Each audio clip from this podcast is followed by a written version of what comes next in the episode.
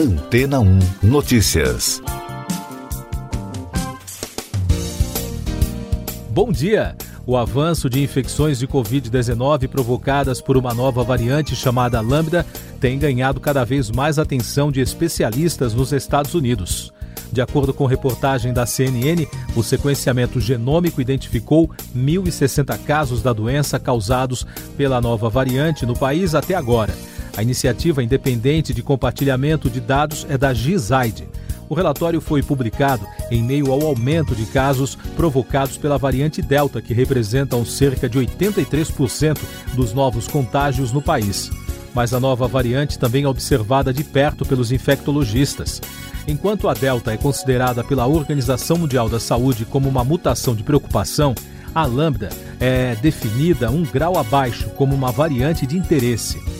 Apesar da nova mutação não ser tão preocupante quanto a Delta, os primeiros estudos sugerem que ela possui variações que a tornam mais transmissível do que a cepa original do coronavírus.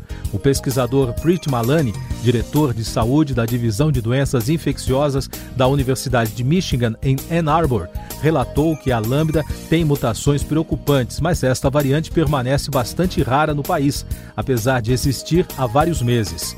Há muito a se descobrir sobre a nova mutação. É necessário saber o quão transmissível é a lambda e quão bem as vacinas funcionam contra a variante, afirmam os especialistas. Até o momento, os estudos sugerem que as vacinas disponíveis permanecem eficientes na proteção contra essas variantes, mas os dados permanecem indefinidos sobre o quão bem as vacinas protegem contra a lambda, pois ainda são necessários estudos complementares. E daqui a pouco você vai ouvir no podcast Antena 1 Notícias. Pfizer entrega ao Brasil 2 milhões e 100 mil doses da vacina contra a Covid-19. Olimpíada de Tóquio chega ao fim. Brasil bate recorde de medalhas. CPI da Covid no Senado houve nesta semana líder do governo na Câmara dos Deputados.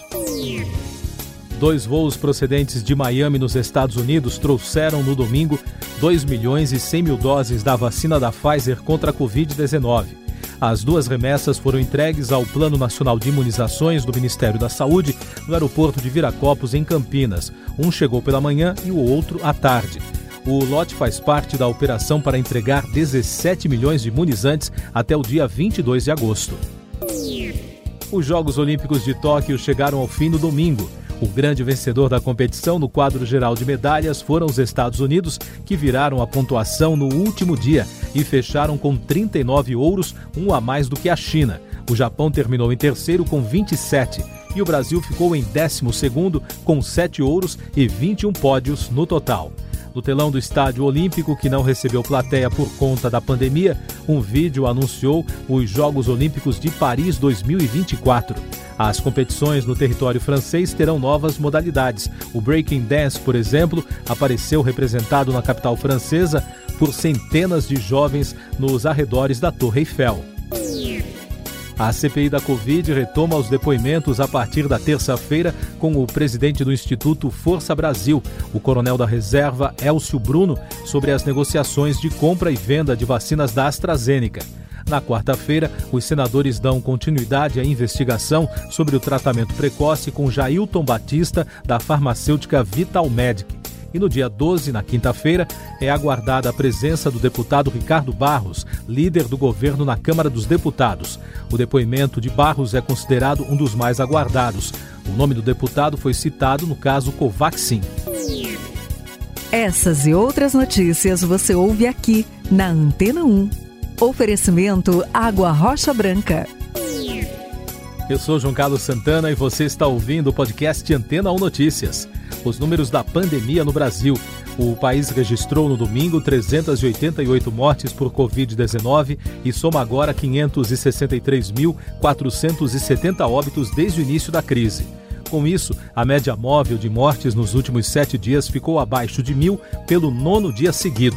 Em casos confirmados, o Brasil contabilizou mais de 20 milhões de diagnósticos desde o início da pandemia, com mais de 20 mil diagnósticos em 24 horas e o balanço da vacinação contra a doença aponta que a população que está totalmente imunizada contra a Covid está em 21,49%, são mais de 45 milhões e meio de pessoas que já tomaram as duas doses ou a dose única de vacinas. A pandemia no mundo. O estado da Flórida, nos Estados Unidos, vive um surto de novos casos de Covid-19. Foram 46 mil novos diagnósticos na última sexta-feira. Segundo o jornal The New York Times, o estado é o epicentro da doença no país e vive o pior momento da crise desde o início da pandemia.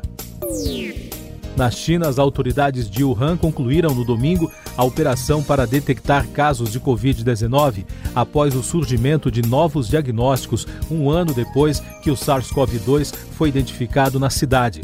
Os testes realizados em mais de 11 milhões de pessoas proporcionaram uma cobertura completa de todos os residentes da região. Israel instalou no domingo postos de teste rápido de antígenos para a Covid-19 em todo o país. Isso porque a região registra um aumento nas infecções nas últimas semanas. O Serviço de Emergência Local informou que o teste é destinado principalmente a pessoas que não foram vacinadas. Pela primeira vez em 2021, o Uruguai teve um dia sem nenhuma morte provocada pela Covid-19.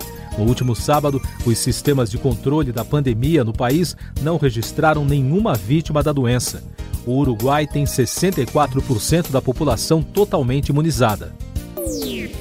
Meio Ambiente.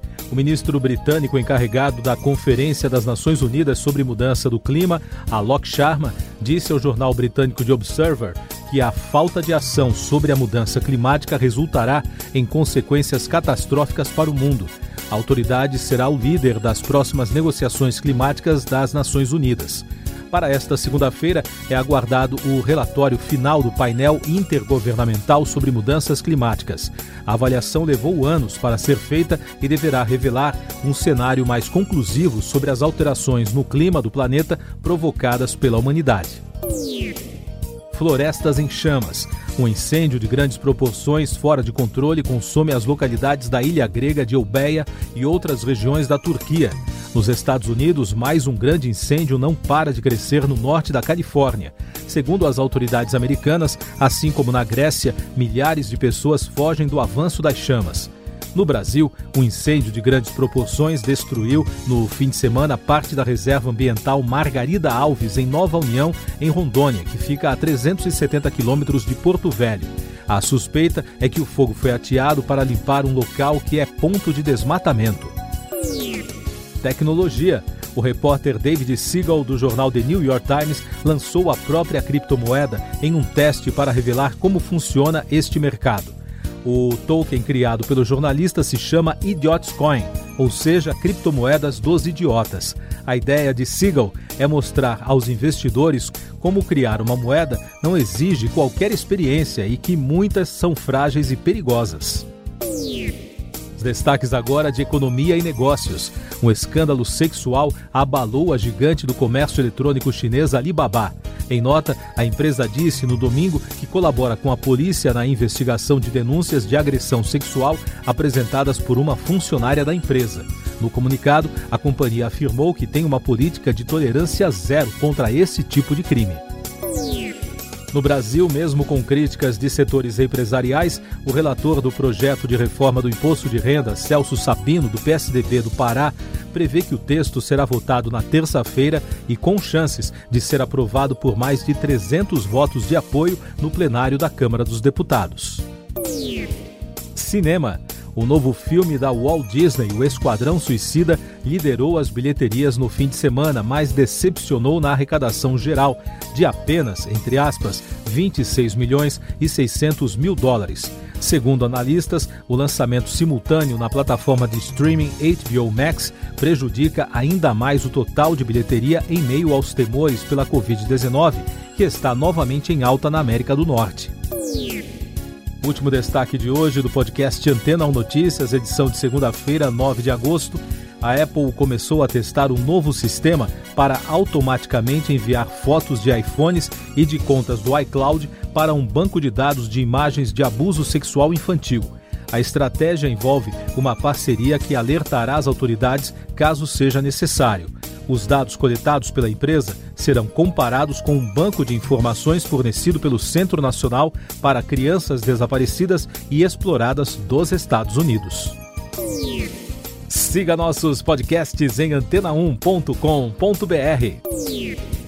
Este foi o resumo das notícias que foram ao ar hoje na Antena 1.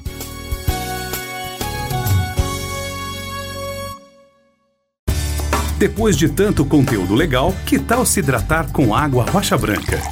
O consumo regular de água durante o dia traz benefícios para a saúde, como, por exemplo, manter a pele bonita e hidratada. Rocha Branca, da fonte direto para sua casa.